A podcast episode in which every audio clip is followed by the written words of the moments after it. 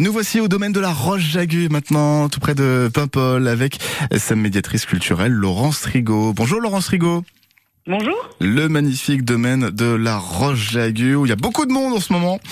C'est bien. Énormément. On, on, est très content pour vous parce que c'est vrai que ça marche bien.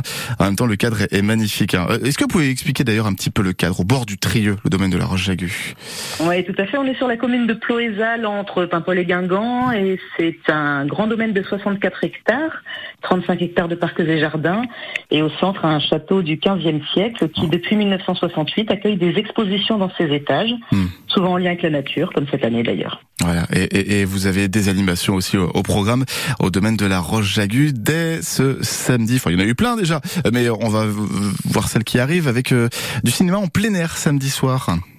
Oui, tout à fait, à 22h, dans la cour du château, mmh. sur un grand écran gonflable, on propose euh, un court métrage d'animation qui s'appelle Le Cid, ah. qui dure 25 minutes, euh, des insectes qui interprètent le Cid de Corneille, hein, ah, sur musique flamenco, c'est assez sympa, ouais.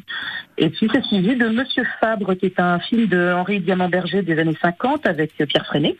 Euh, hmm. qui dure une heure et demie. Donc euh, voilà, c'est dans la cour. C'est gratuit, mais sur réservation, j'insiste là-dessus, parce qu'évidemment, nous avons des jauges. Et donc ça se passe sur euh, le site du domaine pour réserver, c'est ça? Oui, tout à fait. Le mieux, c'est de téléphoner à nos collègues à l'accueil et puis euh, de faire cette réservation en précisant un, un contact téléphonique, puisque bah, visiblement, il ne pleut plus du tout dans la région, mais on ne sait jamais. Donc, voilà. oui, oui, on, on, évite le genre euh, de cinéma plein air euh, quand il pleut, effectivement. C'est pas l'idéal, mais euh, on espère que, que le, le, temps sera de la partie pour ce, cette séance samedi soir. Ensuite, dimanche, vous avez prévu un spectacle de musique médiévale. Tout à fait, oui, dans la Palmeraie, qui est en contrebas là sur le domaine, un spectacle d'une heure et demie à peu près, qui s'appelle Trobérit, qui est le nom des femmes troubadours.